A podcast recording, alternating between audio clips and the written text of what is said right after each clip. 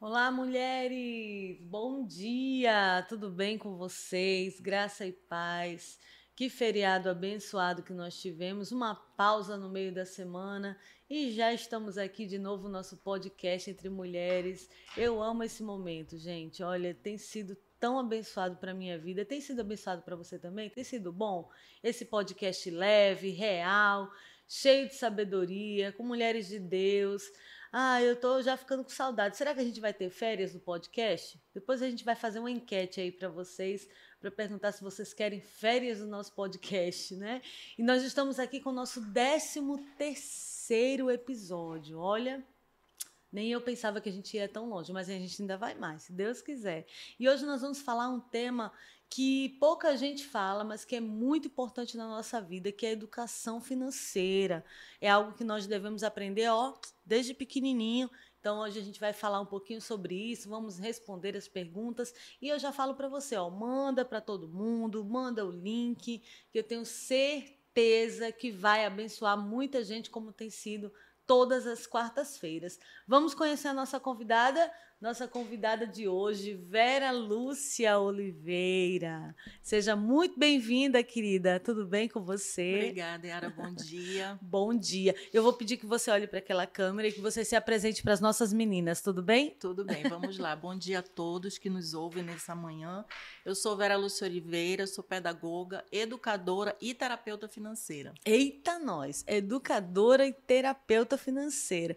Qual a diferença, Vera? Vamos começar a conversar aqui, né? Perfeito. Qual a diferença entre educação e, e, mentoreio financeiro, né? Porque você faz as duas coisas. Sim. Qual a diferença? Eu vou começar explicando, é, antes disso, o que é educação financeira Isso. e o que são finanças pessoais. Ah, legal. Que é uma dúvida que a maioria das pessoas tem e aí as pessoas acabam confundindo. Quando eu falo educação financeira, normalmente as pessoas acham que eu vou falar só de números, né? Hum. Mas educação financeira, ela é uma ciência humana e não uma ciência exata, porque ela trata da mudança de hábito e comportamento.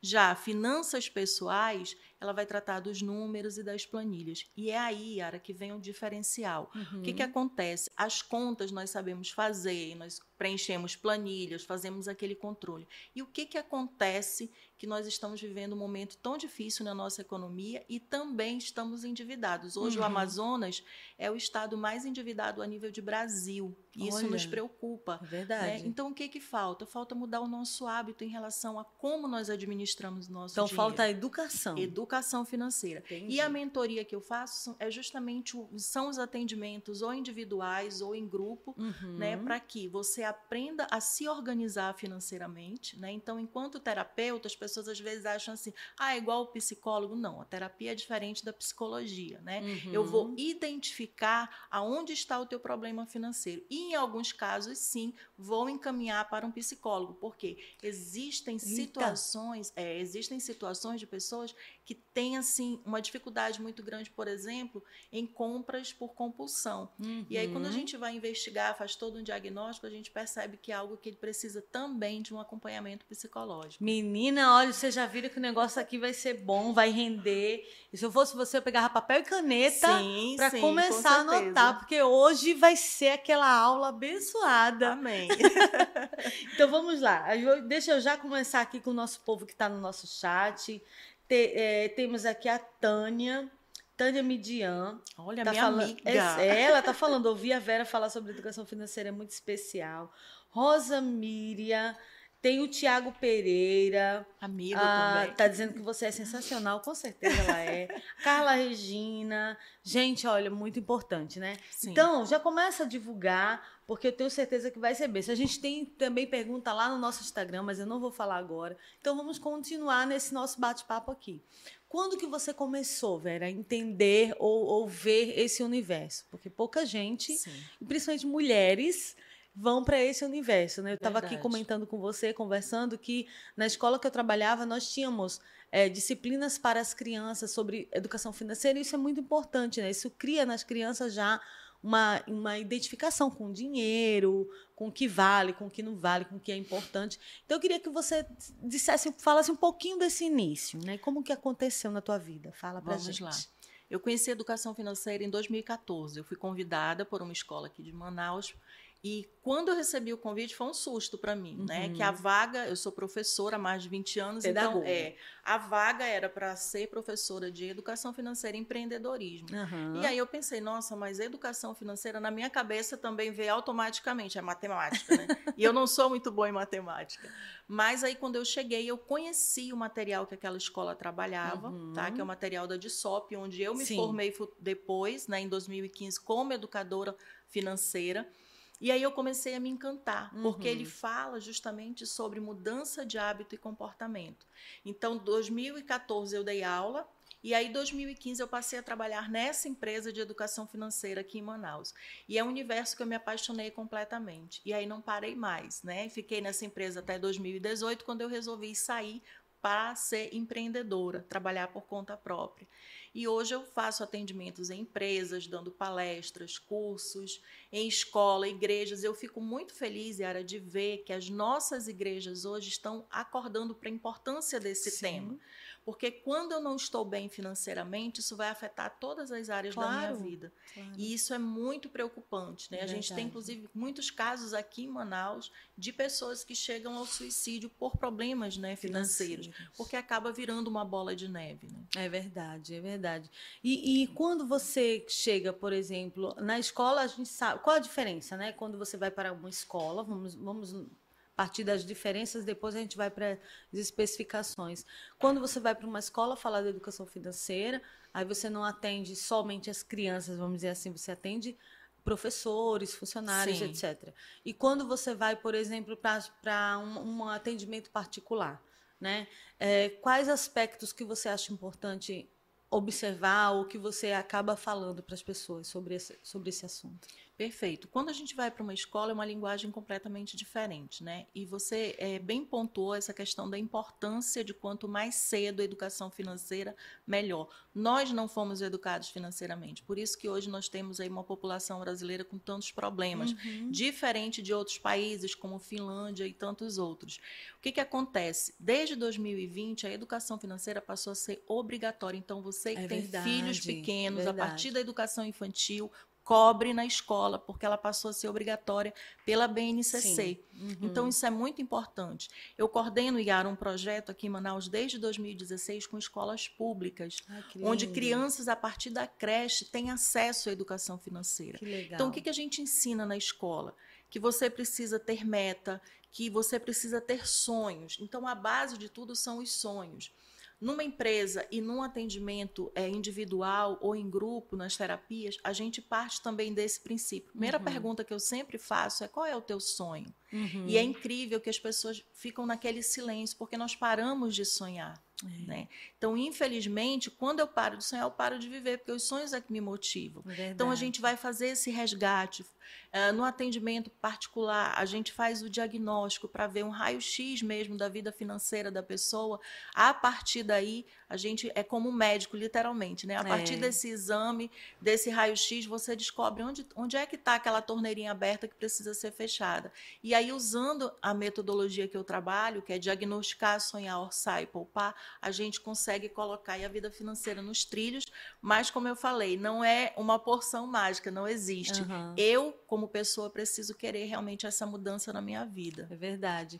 E outra coisa que é importante, né, que, que me veio na mente quando você estava falando, é o seguinte: é, as pessoas pensam que isso não tem nada a ver com a nossa prática cristã né?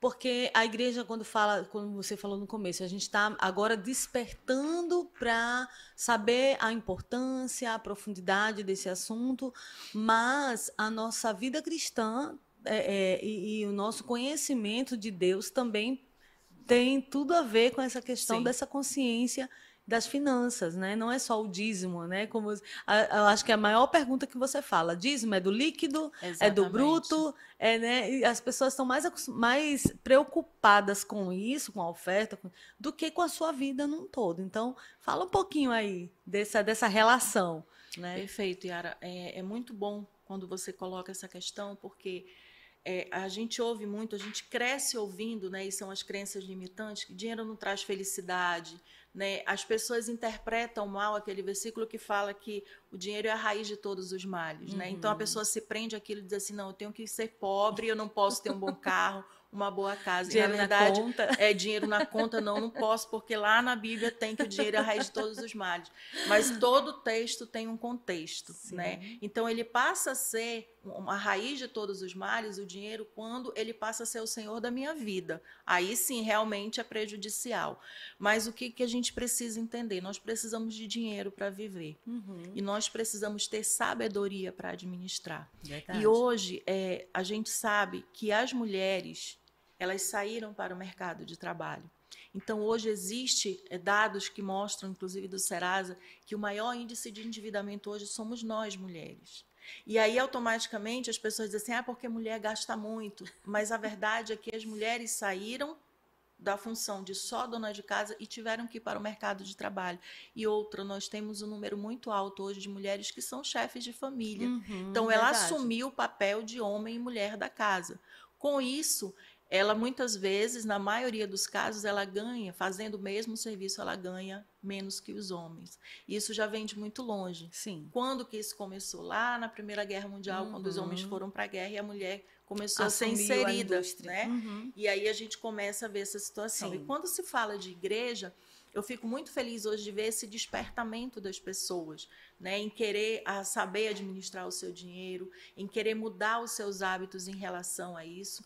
Porque a palavra de Deus diz que de que vale o dinheiro na mão do tolo se ele não tem sabedoria. É verdade. Então nós precisamos. E como é essa sabedoria? É realmente na hora de fazer uma compra você perceber, poxa, eu preciso comprar isso, ou é só um desejo, é uma necessidade. E é isso que a gente ensina também nas escolas para as crianças, uhum. né? Numa uhum. linguagem de alcance, que existe uma diferença entre desejo e necessidade. O desejo é algo que eu quero de imediato e ele pode esperar. A necessidade não é algo que eu preciso. Então, são nessas mínimas atitudes que a gente consegue ter, sim, uma independência financeira. Verdade. É tanto que, assim, minha mãe, sem conhecimento nenhum, uma boa nordestina que ela é, ela diz assim, dizia assim pra gente, não dizia porque a gente era criança, mas ela tá viva até hoje e ela fala.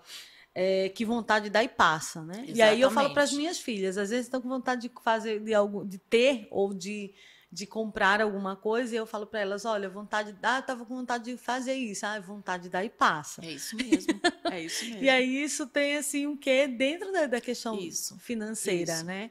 Porque nem tudo que eu quero eu preciso. Sim. Né? Sim, assim? Exatamente. E aí, como que a gente lida com isso? Porque nós, dona de casa, né, a gente é, tem todo um, um, vamos dizer assim, um, um, trabalho de ajudar o nosso esposo faz, a, a a controlar e a organizar a questão financeira.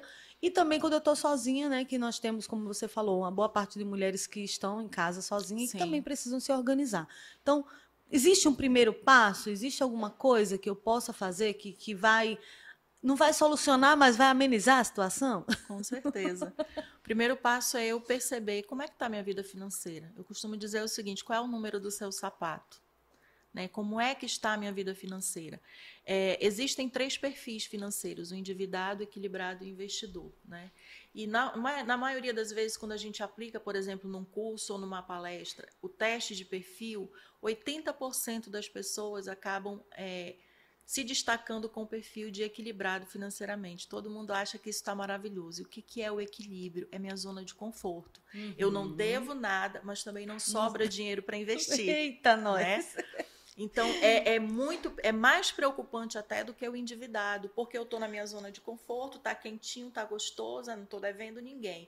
Mas e aí, os meus sonhos eu estou realizando? Então eu preciso tomar a iniciativa de buscar realmente ajuda. Então hoje, Ara, é muito fácil você entra na internet, a tecnologia nos auxilia muito. Uhum. Tem cursos, tem informação, informações sobre o tema. Tem então, aplicativo, né, que você usa ali para lançamento, pra lançamento né? E é muito importante esse controle. A maioria das pessoas não tem noção do seu orçamento. Tem gente que não sabe nem quanto ganha, porque o dinheiro passa tão rápido pelas mãos que ela perde completamente o controle. É. Então é muito importante você saber quanto eu ganho. Pra, isso é o teu orçamento. Quanto você ganha? Se eu ganho 3 mil reais, eu não posso ter um padrão de vida de dois. Eu tenho que ter no máximo de 1.500. Da eu não metade. posso, metade, eu não posso é, é, usar mais que 50% do orçamento do que eu ganho. Porque senão isso vai me levar ao endividamento. Nós passamos aí por dois anos de pandemia. Sim. E o que mais eu ouvi das pessoas é, Vera, a, a pandemia foi o caos da economia do nosso Brasil? Não ela simplesmente trouxe à tona, à tona né? aquilo que já estava lá, já estava ali guardadinho, escondidinho, mas ela trouxe à tona. Uhum. E em contrapartida, Yara, eu acompanhei pessoas que passaram tranquilamente pela crise, porque já eram educados financeiramente. Sim. Então, como eu falei anteriormente, nós não tivemos essa informação na escola, nós não tivemos na maioria das vezes em casa. Por exemplo, eu cresci com aquela caderneta, né? Vai lá, anota o fiado, é e aí depois eu pago. O que, que eu aprendi com isso? Que eu posso comprar agora e pagar depois. Uhum. E isso não é bom. De preferência, a gente precisa aprender a comprar numa vista, porque a vista consiga um desconto legal, né? uhum. né? Então, assim, são nessas pequenas atitudes que vão melhorando. Então, como é que eu posso melhorar financeiramente? Primeiro, é, reconhecendo que eu preciso de ajuda e não tendo problema nenhum em buscar ajuda. Sim. nessa área. Então é muito importante, né? Você dar o primeiro passo, você querer realmente mudança. E assim, a gente tem, como você falou, tem aplicativos, entra no Google, pesquisa curso de educação financeira, é o que mais você vai encontrar. Agora, claro, não adianta eu estudar, eu buscar informação e continuar com as mesmas atitudes. Sim. Né? Nós estamos, por exemplo, aqui no mês de novembro. O que, que acontece no mês de novembro que mexe uh, com todo mundo? Confraternização. Exatamente. E, e amigo culto, amigo culto e né? de Natal. Isso. e ornamentação, Esse roupa, é um período, nova. roupa nova, né? Porque é um período que a gente gasta muito. E em novembro acontece também a Black Friday. Uhum. Que as pessoas muitas vezes compram sem estar precisando. É. Né? Então, assim, a gente precisa compreender isso. Eu vou comprar na Black, ok pesquisa antes, porque na maioria das vezes é sim, é fraude sim, mesmo. Sim, né? nós temos que ficar a de gente olho. Tem que eu acho que olho. o que a população em relação, vamos abrir um parênteses, eu acho que em relação a isso a gente já está meio que esperto, né? Pelo menos a gente lá em casa já faz um tempinho que a gente não cai mais nessa daí. A gente realmente a gente passa uns dois meses uhum. antes e pesquisando, olhando em todo quanto é lugar, tanto na internet quanto nas lojas físicas, para ver realmente se aquilo vai realmente se chegar é no né? valor justo isso, ou não. Isso. Né? Eu, acho, eu acho que o pessoal está começando a despertar para isso aí. Mas ainda tem muita muito, gente que muito. cai nessa. nessa e, e assim, o que mais história. eu vejo, por exemplo, Normalmente, nesse período, eu saio, vou a campo mesmo para verificar, eu entro nas lojas para perceber e fazer uma leitura. E o que eu mais escuto quando Nossa. eu pergunto por que, que você está comprando, a resposta é automática, porque está barato. Ou seja, eu não estou precisando, mas está barato, eu vou Tá levar. barato. Né? Tá barato, ah, tá na promoção. Uhum. Então, assim, são essas pequenas é, palavrinhas mágicas que a gente precisa ter muito cuidado mesmo, né? Principalmente porque nós estamos vivendo um momento de transição, de governo. E isso vai impactar. Nós estamos vivendo no mundo um momento de uma guerra. Sim. E isso já está impactando na Sim, economia do sim. nosso país. Não tem como. Então, é muito fácil eu simplesmente colocar a culpa em alguém. Nesse momento, eu quero buscar um culpado. Mas quem toma as rédeas da minha vida financeira sou eu. Então, eu preciso cuidar daquilo que Deus colocou para eu administrar e administrar com sabedoria. É, a palavra do Senhor diz que nós temos que ser bons mordomos, né? Exatamente. E quando a palavra diz que nós temos que ser bons mordomos, é em tudo, né? Sim. Não é só questão da nossa família, não é só questão. A, da, a Bíblia está falando de uma fazenda. Eu não tenho fazenda. Não, mas é aquilo que você realmente tem nas mãos. Sim. Né? Aquilo que você vive o seu dia a dia, né? Até ontem a gente foi no centro, o Arius e eu comprar algumas coisinhas que a gente estava precisando. e a gente foi pesquisar mesmo e assim, e eu falei para ele, não, isso aqui não, isso aqui eu acho que isso aqui dá para melhorar, isso aqui não tá valendo não. A gente E aí quando a gente chegou numa determinada loja de uma querida amiga, a gente conversando, aí ele fez brincando, ele falou: "Paga aí, mulher", né? Aquela Aham. brincadeira dele que quem conhece meu esposo sabe como é que ele é. E aí ele falou, né? É mais fácil a Yara economizar dinheiro do que eu.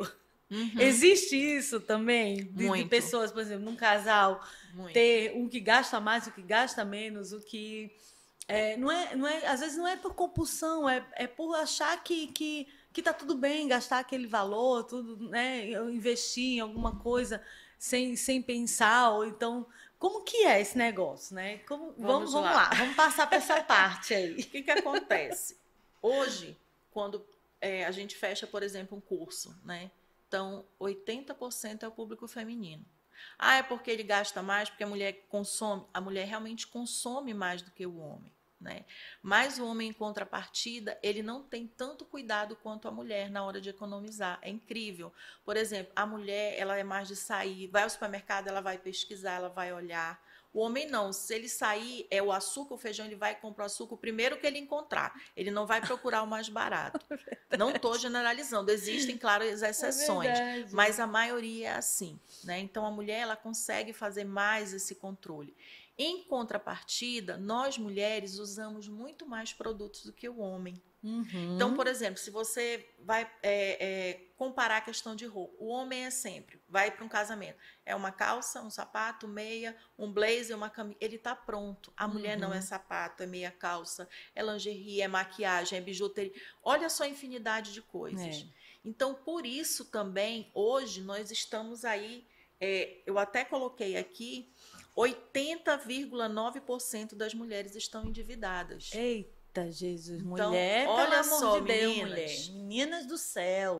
É complicado. Mas por quê? Porque a indústria percebeu também que como nós consumimos mais, então todo dia são criados produtos uhum, para a mulher, né? Uhum. Hoje os homens também já acompanham a questão da estética e tudo. Sim. Mas a mulher, ela sempre é o alvo principal. Então, no, na, na família, normalmente a mulher é aquela que controla mais, né? E o homem, por sua vez, ele não, não se preocupa muito com isso. Mas existem também homens que são muito organizados e quando isso acontece que a gente vai fazer aquele diagnóstico e Sim. vai investigar, né, principalmente quando faz terapia com casais sobre educação financeira, a gente percebe que isso veio da família. Uhum. Porque muitas famílias é, aplicavam a educação financeira sem nem saber sem o que saber, era, né? Mas já tinha aquele costume de, por exemplo, anotar, Yara. É muito importante. As pessoas acham que é perda de tempo, mas não é. Até é um cafezinho, tudo, né? tudo. E quando eu faço o acompanhamento, são 30 dias ali anotando exatamente tudo que você ganha. E ao final de 30 dias, quando a gente senta para avaliar, é um susto. Eu já tive alunos, por exemplo, que chegaram a gastar mais de 400 reais comprando cafezinho.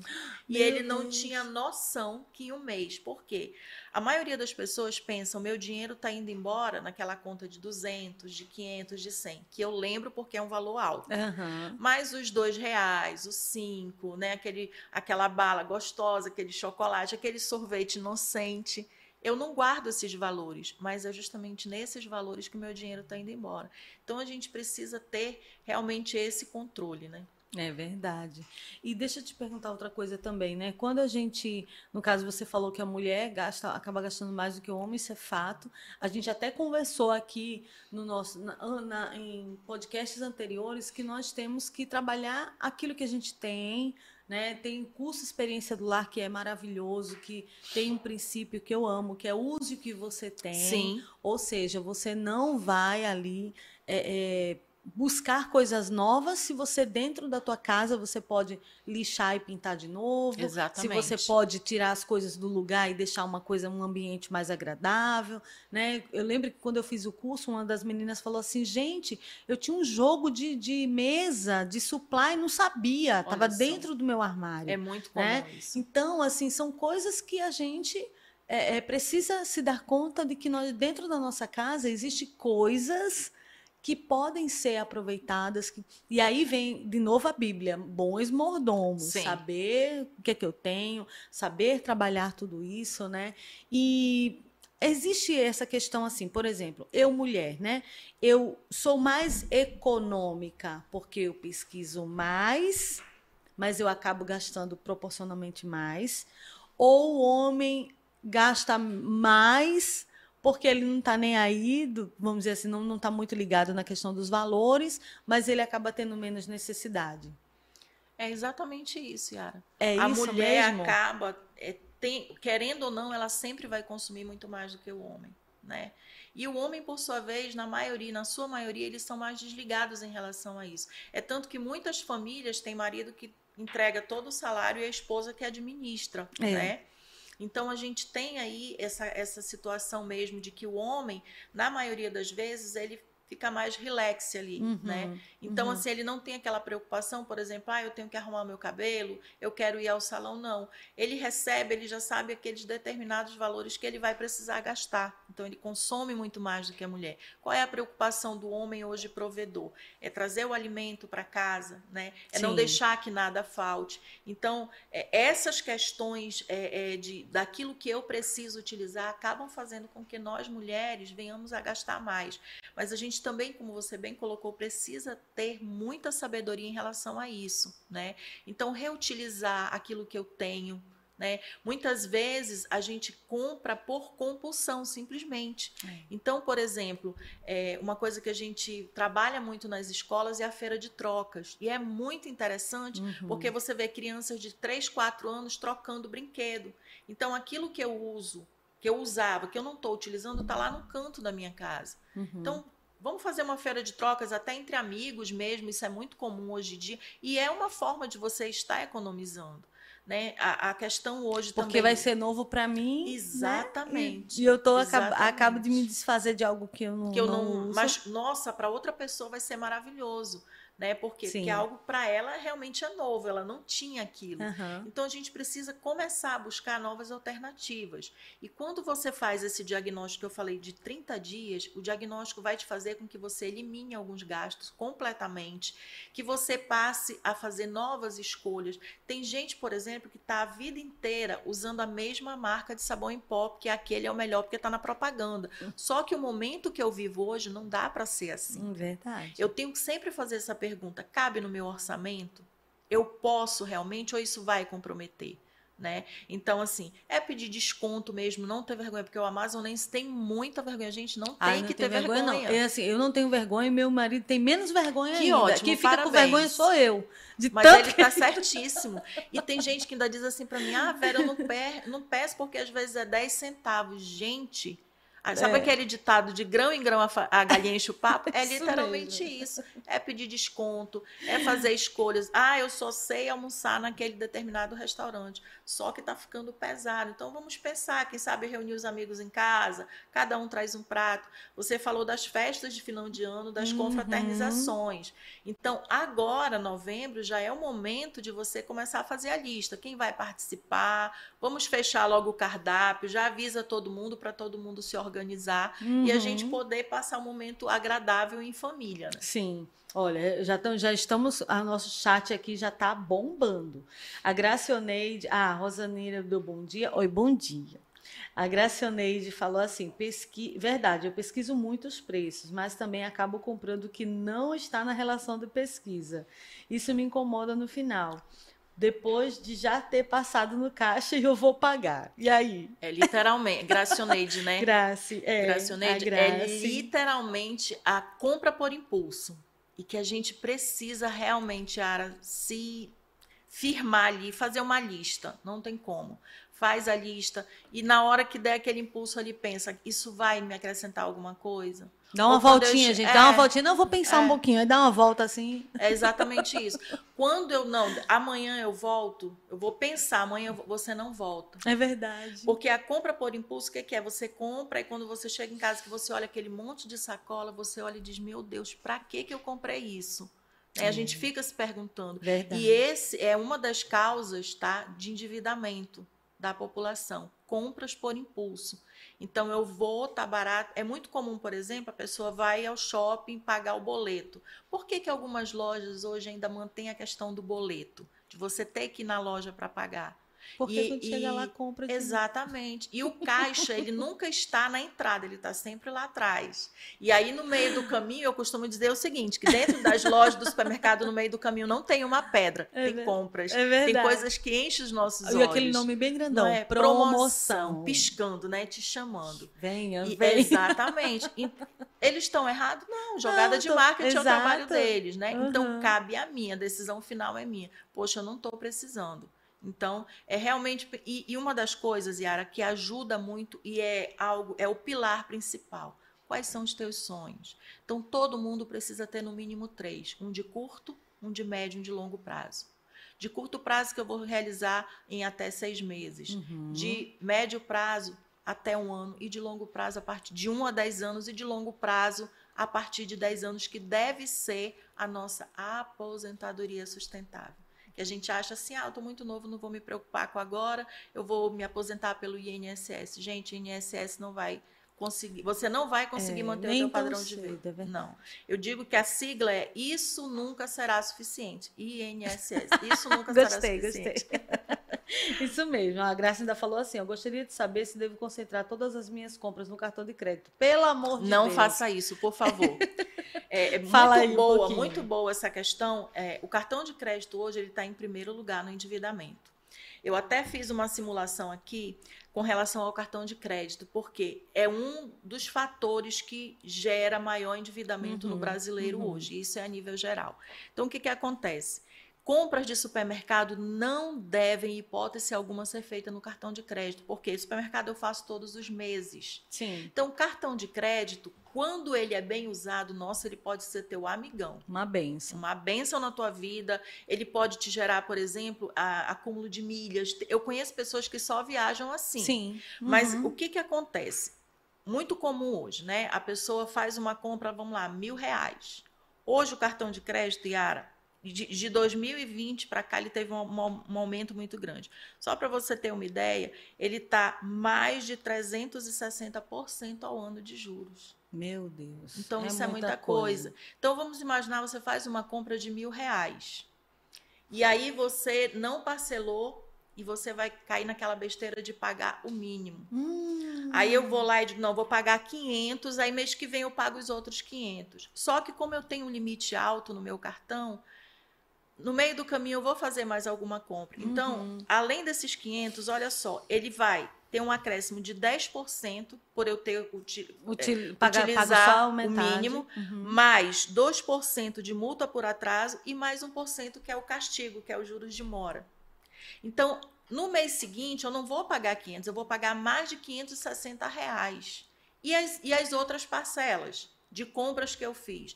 Isso acaba virando uma bola de neve. Para você ter uma ideia, eu já atendi clientes que tinham uma dívida de 4 mil no, cartões, no cartão que em seis meses chegou a mais de 18 mil reais. Meu Deus do céu. E aí a pessoa se desespera e o que, é que ela vai fazer? Ah, eu vou fazer um empréstimo. não Vixe, faça aí, isso. pronto. Aí, Eu costumo dizer assim: é, a gente ouve muito aquele ditado, né? Devo, não nego, pago quando, Quando puder. puder. Às vezes você vai ter que fazer isso. Tem situações que realmente você tem que respira, sangue frio, essa dívida vai ficar aqui, que agora eu não posso. Porque o que, que você vai fazer? Você não tem como pagar aquilo que você está devendo, então começa a reservar um valor. Quando você tiver bala na agulha para negociar com a operadora do cartão, você é que vai ditar as regras.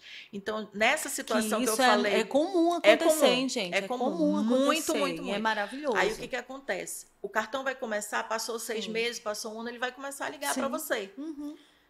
E ele vai baixando, Vai baixando, baixando, é vai verdade. baixando, vai baixando. É verdade. Eu já é, essa situação desse cartão desse cliente, ele chegou um ponto de que 1.500 reais, ele disse eu tenho mil, o cartão ligou, olha, dois mil você paga, ele disse eu tenho 1.500. Fechou e pagou a conta. E aí saiu tudo Saiu resolvido. disso, tudo resolvido. Então assim, todas as compras no cartão não, não faça isso.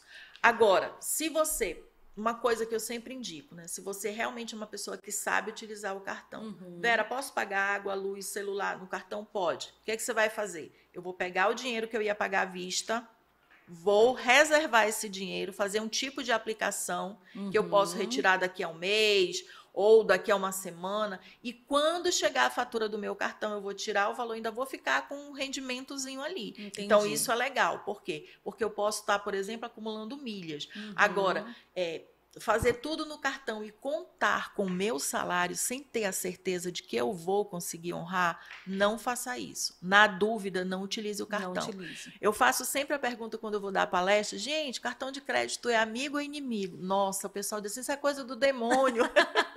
não é amigo nada. Mas, gente, o cartão, ele é sim meu amigo se eu souber Se souber utilizar. utilizar. O vilão sou eu, É. não é ele, porque ele não sai da minha bolsa e se joga, né? Ah, Exatamente. vou fazer uma compra sozinho. É verdade.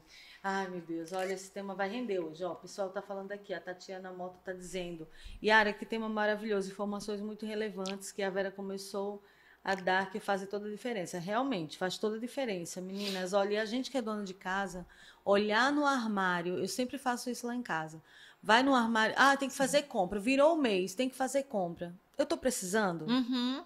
Isso né? mesmo. Vai lá e anota. Aí as meninas sentam na frente. eu- eu- isso as meninas fazem lá em casa. Vai lá no armário e vê tudo que tem. Aí uma vai para o armário, outra vai para a dispensa e anota tudo que tem.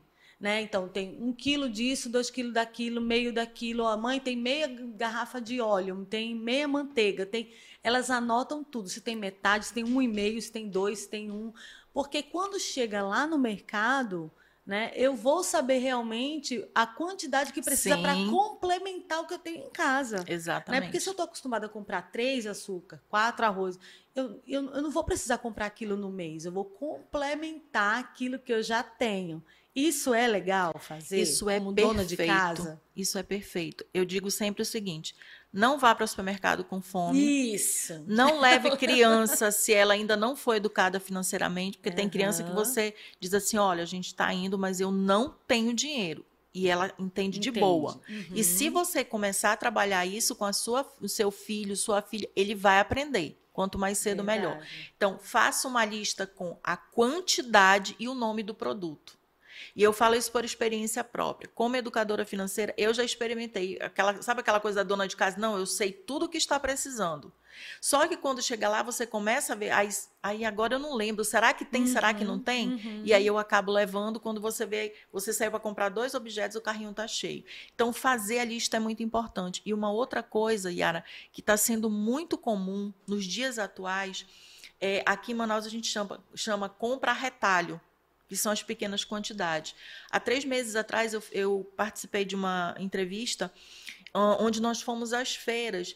E lá você já vê, por exemplo, eu quero. O, o cliente chega e diz assim: olha, eu quero cinco reais de açúcar, porque é o que ele pode comprar. Uhum. Então, o óleo naquelas garrafinhas pequenas, porque é ah, o que já a pessoa. fala onde é que tem, né? Sabe? É, Que as nas pessoas- feiras. Nas feiras, nas é muito comum você ver isso. E nos Ótimo. mercadinhos de bairro também. Legal. Então, onde Uhum. moe café, por exemplo, moído Sim. na hora, eu chego lá, olha, eu só tenho, eu quero 20 reais de café. É o que eu posso comprar. Então, é- essa questão de você fazer a lista é muito importante. Antigamente, a gente fazia muito por mês. Sim. O que, é que eu indico hoje? Ou semanal ou a cada 15 dias. Tá faltando isso aqui, já vai anotando. E no final da semana eu vou lá e compro. Uhum. E pesquisar. Uhum. Hoje nós temos uma facilidade que são os atacarejos, né? Sim. Que acabam nos levando a uma grande economia. Então, as Uhum. pessoas, muitas vezes, eu observo, eu só compro em atacarejo. E o que, que eu percebo? Que no atacarejo, o público que frequenta, normalmente são pessoas que têm uma renda até maior, Sim. que poderia estar nos grandes supermercados. Mas eles já perceberam que lá é mais barato. Verdade. E às vezes a pessoa vai nos grandes supermercados, ah, porque é próximo da minha casa, mas a gente, nesse momento que a gente está vivendo, a gente precisa realmente pesquisar. Então, qual é- hoje é uma facilidade porque você tem, ah, é quarta-feira da- das verduras, então é na quarta que eu vou, né? Na, na segunda, ah, é da carne. Então a gente tem que fazer realmente Sim. essa, essa pesquisa Uhum. e anotar. Porque se eu coloco só, ah, vou comprar arroz, feijão, anotei. E a quantidade? É. E também tem uma, uma questão que hoje é muito fácil também, que é muito bom, que eu acabo também olhando. Tem alguns, uns- algumas pessoas influencers, né? Sim. Que colocam nos seus Instagrams Isso, onde tá barato. Olha, gente, tá exatamente. barato em tal canto, tá barato em tal canto. Gente, eu sou a louca do tá barato, né? Porque E tá eu, certíssimo. eu, eu realmente eu vejo, olha, isso aqui tá barato em tal lugar. Olha isso. Às vezes a gente vai no mercado e fala, ah, isso aqui tá tanto. Não, mas em tal lugar tá, Tá tanto. mais barato. Então, quando a gente passar por lá, eu compro Isso. né? Porque é o que vale a pena na hora. Então a gente também tem que ter essa, essa sabedoria, né? É tanto, a, a Maria Cristina está dizendo assim: eu peço muito a Deus para me dar é, disciplina. Eu acho que Perfeito. isso tem tudo a ver com o que a gente está falando, né, Vera? Disciplina. E aí vem aquela clássica pergunta: o dízimo é do bruto ou é do líquido? Vamos lá. Eu achei que essa pergunta não viria, mas ela, veio. chegou. Que bom. Vamos lá. Vamos lá. Quando eu recebo o meu salário, é, se eu sou CLT ou se eu sou MEI ou PJ, enfim. CLT é aquele da minha carteira assinada, PJ ou Uhum. MEI é quando eu trabalho por conta própria. Uhum. Vamos lá. Quando você recebe o seu olerite, vem os descontos ali, né? Sim. Então, aí vem desconta do INSS, que é aquele valor que a gente olha e se empolga. Nossa, quando eu me aposentar, porque esses anos todos está né, descontando esse valor. Gente, pura ilusão, tá? Não deixem de pagar porque é um direito, mas Sim. não acho que você vai conseguir manter seu padrão de vida quando se aposentar só com INSS. Uhum. E aí o que acontece? É descontado INSS, imposto de renda, Uhum. plano de saúde e sobra o líquido. O que, que a palavra de Deus diz? Que o nosso díz- dízimo são as primícias. E o dízimo ele não é não é meu. Eu não estou pagando dízimos, eu estou devolvendo aquilo que não é meu. Então eu recebi o meu salário bruto, 10% é do Senhor. E aí depois, ah, Vera, mas aí não vai dar. Dá sim, dá sim. Dá e como dá. E sobra, Sobra. porque o Senhor abençoa. É verdade. Então, assim, é, alguns educadores não concordam, mas eu estou falando à luz da palavra de Deus. É do bruto, não é do líquido, porque o líquido é o que sobrou do meu salário. Uhum. E eu tenho que ser justo com Deus, né? Ele Exatamente. sabe exatamente É como você pegar um, um pão francês e você vai cortar. INSS, tá, tá, tá. Aí sobra aquele pedaço aí daqui. desse que- pedaço. O pedaço é o que sobrou. E a palavra de Deus fala que são as primícias. Então, é sim do bruto, não é do líquido. É do bruto, hein, gente? Olha lá. É, a Graça Neide colocou- falou, né? É verdade. Nunca conseguimos pagar a última fatura na loja e não voltar para casa já Sim. endividada novamente. Mas é possível evitar isso, tá? É, quando a gente tem disciplina. Então, lembra que eu falei do sonho? Então, Sim. comecem a pensar agora. O que, que vocês querem realizar daqui a um ano? Daqui a, A 10 curto anos. prazo. Um, a um prazo. Seria o son- um ano seria o sonho de curto, curto prazo. prazo. Aí vamos pensar a longo prazo, de um, a médio prazo, de 1 a 10 anos e longo prazo, médio de 1 a 10 e longo a partir de 10 anos. Uhum. O que, que eu quero realizar daqui? Ah, eu quero uma viagem. Anota num papel e aí você vai pesquisar quanto custa essa viagem. Já sei qual é o sonho, uma viagem. Sim, Ou pode ser uma reforma, trocar de carro, enfim, cada sonho é individual sim. quanto ele custa, quanto você vai conseguir guardar por mês, e aí esse quanto por mês é que vai determinar o prazo que você vai realizar esse sonho. Uhum. E aí, Yara, toda vez que você sair para fazer uma compra, você vai pensar: poxa, eu não vou comprar essa colherzinha aqui, porque eu preciso realizar meu sonho. Então, o sonho, ele passa a vir em primeiro lugar, é a prioridade na Sim. minha vida. Uhum. E é isso que as crianças estão dando show. Amanhã, por exemplo, eu vou estar na zona rural, numa escola, em que o sonho deles era um parque, uma escola paupérrima. Mas as crianças colocaram o sonho em primeiro lugar. O sonho delas era um Um parque. parque, um, um parquinho, parquinho na- na, na escola. escola. né? Claro que eles vão receber uma verba do projeto Sim. e tudo, mas eles participaram de todo o processo. E detalhe, nessa escola, o sonho de uma das crianças, gente, aqui eu quero chamar a tua atenção. Às vezes você diz assim: "Ah, mas isso aqui é tão simples. Meu sonho é tão impossível". O sonho de uma das crianças que a gente vai estar atendendo amanhã era comer hambúrguer. Oh, meu Deus. E você tem que ver a alegria É. nessa escola, porque a professora fez, montou, Uhum. e cada um pôde montar o seu hambúrguer. Amanhã eu vou estar nessa escola. Então, quando eu vi o vídeo, eu fiquei assim super emocionada. Então, coisas simples, comer um bolo de chocolate. E detalhe, a gente vê que a criança ela não se sabota. É o adulto não. É verdade. Então, a gente precisa aprender com as nossas crianças sobre isso. É, Colocar os nossos sonhos como prioridade mesmo, sabe? é. E, puxa vida, eu não preciso, isso aqui pode ficar para depois. Isso aqui pode esperar. né? Exatamente, exatamente. Verdade. A Leiliane falou assim: então, é, comprar também é emocional? É uma questão emocional? Algumas vezes sim. Eu já, já tive caso, por exemplo, eh, de uma, uma cliente que ela era compulsiva por sapatos.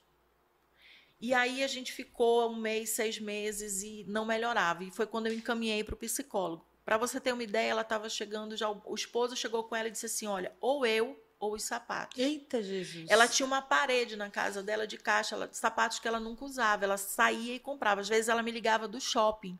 Vera, eu tô aqui na loja. Eu dizia, não compra, não compra. E ela E ela comprava. comprava. E aí, Meu quando Deus. ela foi para o psicólogo, que, que acontece? Na infância, ela, uma infância muito pobre, ela andava descalça. E aí tratou né, dessa, dessa carência que ela tinha e voltou ao, ao acompanhamento comigo. E, gente, ela conseguiu comprar o apartamento dela. Olha aí. No dia que ela ligou para mim, ela disse: Vera, você faz parte dessa conquista. Então, muitas vezes é sim emocional. É aquela questão assim: tô triste, vou ao shopping, vou ao cabeleireiro. Então, a gente tem que ter muito cuidado com isso. Uhum. Porque na hora, comprar é prazeroso, gente. É maravilhoso. Quem é que não gosta, né? Verdade. Você chegar numa loja, comprar. Comprar e comer. É muito bom. É duas né? coisas que. É, é, aquela, é aquele ditado, né? O crente ele não bebe, mas ele come, come muito. É muito bom, é maravilhoso, né? Você sai, aí você compra, tô triste. Isso, e eu falo porque isso já aconteceu Sim, comigo. Claro antes de ter educação financeira na minha vida, eu era o tipo da pessoa que chegava, nossa, que vestido lindo. Isso num casamento vai ficar maravilhoso. Nem... Aí eu não tinha ninguém que ia casar. e eu comprava e ficava ali. Nossa, nossa e ninguém casa, ninguém casa, e eu quero usar o, o vestido, vestido tá lá. lá, né? Então, assim, muito cuidado quando você está triste, quando você está meio que de deprimido, com algum problema. Convida uma amiga para casa e Exatamente. vai bater papo. Melhor, é isso né? mesmo. É isso mesmo. tá, Liga. Estou sabe? aqui, tá? Pode me chamar. Eu também, pode Vera, me pode chamar. chamar também? Pode. Então, tá bom. Mas ao invés de você comprar sapato, chama eu para Exatamente, é isso mesmo, Yara. A Rosa Miriam tá falando assim, né? Meu esposo sempre fala que não é viável comprar no Black. E aí? Você já falou um pouquinho, Sim. né? Mas resume aí rapidinho, rapidinho, que a gente que a gente vai falar. Aqui. É, se você fez como a Yara, que está pesquisando há dois meses, você vai saber a resposta. Porque o que acontece na Black é o seguinte: na semana da Black, o que, que eles fazem? Na semana anterior, esse celular estava 4 mil reais. Tá? Um exemplo. No dia da Black, eles colocam an antes 5 mil, hoje 4. Mentira, semana passada também estava 4. Só que eu não sabia, porque eu não pesquisei. Uhum. Então, se você não pesquisou, ainda dá tempo. Começa a pesquisar Isso. aquilo que você quer comprar. É, porque na maioria das vezes é fraude, sim. É, é, Infelizmente. muito cuidado, gente, muito cuidado. E sabe uma forma também de, de você saber, mesmo que você não tenha, se você está no dia do, do Black, pesquisa na internet. Sim. Pesquisa na internet o valor do produto. Isso. Porque o valor do produto vai estar tá lá, ele, há meses Isso. atrás, ainda continua lá o valor dele. Né? Exatamente. Né? Outra coisa também que o pessoal já está é, é, mostrando para a gente, principalmente nós mulheres, né? Ah, você chega na loja, o que, é que você faz? Você pega seu celular, abre no QR Code, no, no, na câmera e coloca, abre no aplicativo da loja que você tá e coloca a etiqueta a foto da etiqueta vai abrir o preço do produto Sim. real. Sim. Então, na, se você o produto real está na internet e na loja física um determinado valor e, e você viu anteriormente que estava mais ou menos, você vai saber se você está sendo enganado ou não. Né? A gente tem que ter muito cuidado com isso, porque senão realmente a gente é muito levado, né? A gente é muito Sim. fácil a gente Sim. ser levado, né? Até porque quando a gente precisa, até quando a gente precisa, Sim. é muito fácil a gente ser levado, né? É isso então mesmo. realmente tem que ter cuidado. A, a Graça perguntou assim: fiz uma, uma, essa pergunta porque falaram uma vez, numa entrevista, que devíamos concentrar no cartão de crédito tudo e no final zerava. E depois começava tudo de novo, já o valor estipulado. Não entendi muito, mas acho que devia ser mais ou menos isso. Mas você já explicou, né? Sim. Você quer com complementar essa parte? É, sempre tomar cuidado, né? Eu vou conseguir honrar aquele pagamento, porque é aquilo que eu falei, senão vai virar uma bola de neve. Às vezes a pessoa acaba concentrando tudo, aí o que, que ela faz? Ela gasta o dinheiro que era para ter pago à vista. Uhum. E aí, quando chegar a fatura do cartão, tem a fatura do cartão e já tem as minhas dívidas fixas, que são água, energia, os meus parcelamentos, é, aluguel, prestação de casa, essas coisas. Então, eu tenho que ter muito cuidado em relação ao uso do cartão por isso. Uhum. Tá. Vamos lá. Então, a, o Tiago está dizendo aqui: eu gosto muito de pichichar e procuro comprar as coisas com valor mais em conta. Raríssimas vezes compro algo sem pesquisar antes. Perfeito. Tem que ser assim, Yara. Né? É como eu falei, o brasileiro e o amazonense têm vergonha de, de, de, de pedir desconto, né? É. E assim, a gente tá, ah, mas já já tá um preço tão bom, eu fico com vergonha não. Você não tem que ter vergonha, olha, eu vou te pagar à vista. Às vezes você vai ouvir um não, tá? Sim. E isso é comum. O não Mas você aí já tem. você, você vai dizer o seguinte, tá bom, então eu vou na outra loja porque lá, você não, não chega na porta, porque ele não vai querer perder Claro. a venda. Então você Uhum. diz, olha, então eu vou em outra loja porque lá eu tenho um desconto. E não importa se é 10%, se é 5%, vai fazer diferença. Agora, uma outra coisa, não adianta pedir desconto e aí conseguir 10 reais de desconto, vou gastar. Pega esses 10, você já ia usar esses 10 reais, direciona para um investimento. Hoje, com 30 reais, você consegue, por exemplo, investir em tesouro direto. Os bancos digitais hoje, eles te dão a possibilidade de você deixar o dinheiro lá e ficar rendendo muito mais do que a caderneta de poupança. Olha que não aí, vale a pena. gente. Vamos ver isso aí. Ó, tem uma, uma pergunta lá no nosso Instagram. Uh, unir ou não as contas quando o marido tem, o marido tem filhos fora do atual casamento. Ou seja, a pessoa casou novamente, mas tem três filhos no outro casamento. E aí? Bom, eu costumo orientar o seguinte: os casais, essa questão de conta conjunta ou conta separada é muito pessoal. Né? Então, até por uma questão de ética, como terapeuta e educadora financeira, eu não posso intervir. Isso é algo que é um acordo entre o casal. Então, vocês têm que conversar e ver se realmente vai ficar confortável para os dois, contanto que tenha transparência de ambas as partes, né? Uhum. Porque aí já envolve os filhos de um outro relacionamento, né? Uhum. Então, assim, de repente, ah, vamos unir as contas, então esse percentual aqui é para pensão e fica tudo muito esclarecido. Mas tem que ser algo que seja confortável para os dois dois. Não dá para ficar naquela queda de braço. É verdade, isso é verdade. E isso, gente, é em, em tudo que a gente faz. Sim. Né? Se você vai casar, também da mesma forma, Exatamente. Né? É isso, é isso mesmo. Inclusive, é, eu tô, vou acompanhar agora um casal né, estão noivos e querem casar em 2023, né? Eles me procuraram há duas semanas para fazer esse acompanhamento, para prepará-los para o casamento. E isso é muito importante, você que pretende casar, porque Hoje, Yara, um dos grandes problemas de divórcio, infelizmente, é a falta de administração financeira. São os problemas, os embates. Sim. Porque enquanto está cada um vivendo a sua vida, é o meu salário, é o meu dinheiro. Só que a partir do momento que você casa, somos um. Sim. E aí é no, deixa de ser meu e passa a ser é, nosso. Aí você começa agora a, a, é outra praticar situação. primeiro que tem na Bíblia, Exatamente. né? Que agora não serão dois, mas mais a própria, um. própria Bíblia já fala, vocês não serão dois, é isso mais mesmo. um. Então Exatamente. tudo agora é um, é um salário, é uma vida, isso. é uma rotina. Ah, mas como é que eu vou fazer isso com, com tudo diferente? Eu trabalho num canto, ela trabalha no outro, mas é tudo um só. Exatamente. É? E aí vem os acordos, quem vai fazer o quê? Então, assim, quando você se prepara e se educa financeiramente, isso vai facilitar bastante. Uhum. Ah, Vera, e agora? Eu tô casada há 30 anos, tem jeito, tem jeito para tudo, claro, sabe? Claro. Até a questão do endividamento. É, a gente já, já viveu experiências de, de clientes com agiota ali praticamente com ameaçando mesmo, porque eles são assim, Sim, né? São eles entram na tua casa, eles vão levando tudo. Uhum. E a uhum. gente conseguiu tirar. E eu costumo dizer o seguinte: toda dívida tem jeito. E não adianta a gente ficar querendo jogar no outro. Ah, a culpa foi sua, Sim. a culpa foi sua. Sim. Porque se a gente começar a, a investigar o negócio, a gente vai acabar vendo que os dois tiveram culpa. Sim, sim. Né? Sim. Se a gente investigar, os dois tiveram parcela Exatamente. Então, realmente, é sentar e conversar. Isso né? mesmo. E não só. Às vezes a gente quer resolver tudo só com o pastor ou só com o esposo procura alguém que realmente entende. Né, Exatamente. Né, da, a, a, Bíblia diz que você tem que ser sábio e procurar a sabedoria. Exatamente. E quando a gente procura a sabedoria, a gente procura a sabedoria em quem pode nos Sim. dar conselho. Então, procura educador financeiro, procura o pastor, procura Isso. um psicólogo, né? Procura alguém que possa realmente te ajudar, dependendo da, da situação. É isso mesmo. Inclusive, né? eu, eu sempre, quando eu sou convidada para ministrar, eu vou estar no mês de dezembro num congresso de, de casais da Igreja Adventista falando justamente sobre isso, sobre sabedoria financeira à luz da palavra de Deus, que é uma palestra que eu ministro toda baseada no livro de Provérbios. Sim. Então a gente precisa ter muita sabedoria nesse momento para conversar, para admitir, olha, realmente aqui eu, eu falhei, né?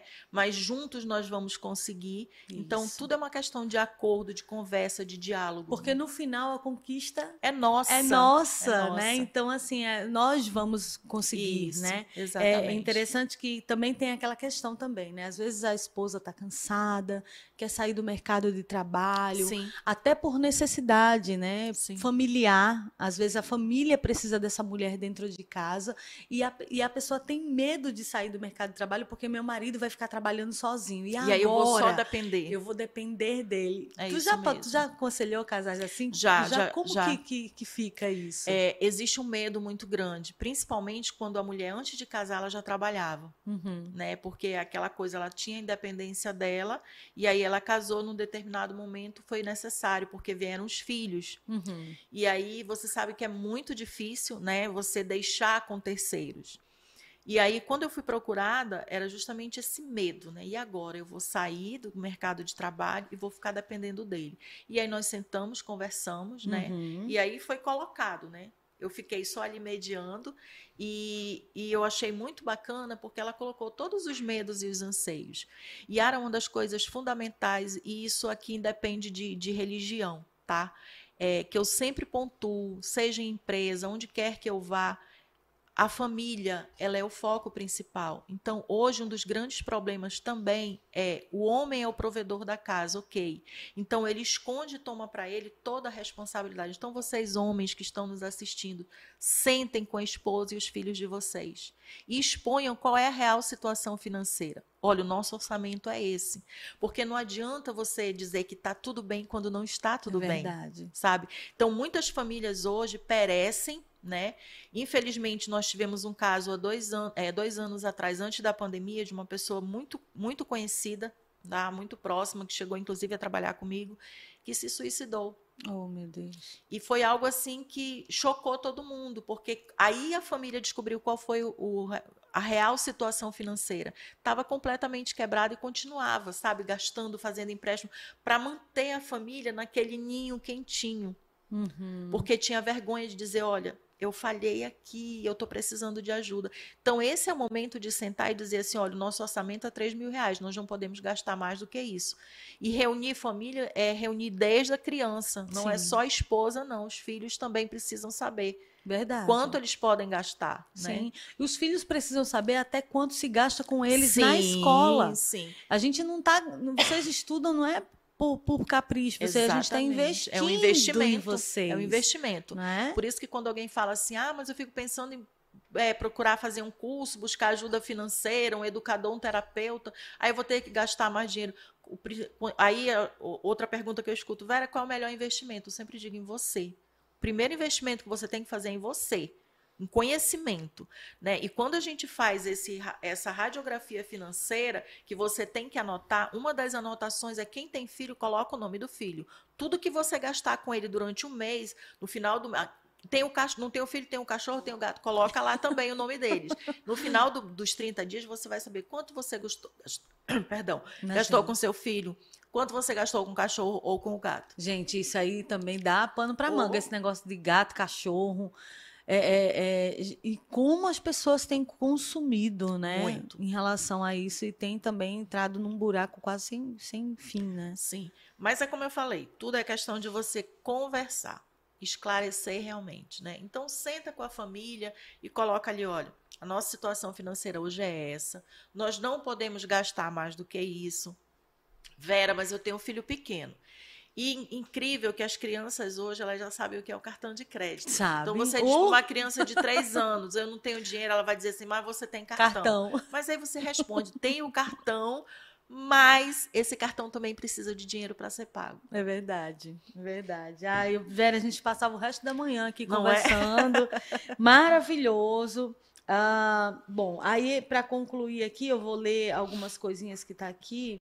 Aí o pessoal está agradecendo aqui a resposta. Um, e aí a Grace agora também agradecendo, né? Dizendo que o podcast foi maravilhoso, que, que estava, estava precisando ouvir esses conselhos financeiros. Que ótimo. Né? Que ela vai se educar na questão das compras. Obrigada, Vera. Obrigada, Yara. Amém. que bom. Esse é o nosso propósito, sim, né? Sim, sim, já valeu a pena, já né? Já valeu a pena. E assim, se você conhece alguém que não assistiu agora ao vivo, Manda para a pessoa Sim. e fala, gente, olha, vocês precisam ouvir isso.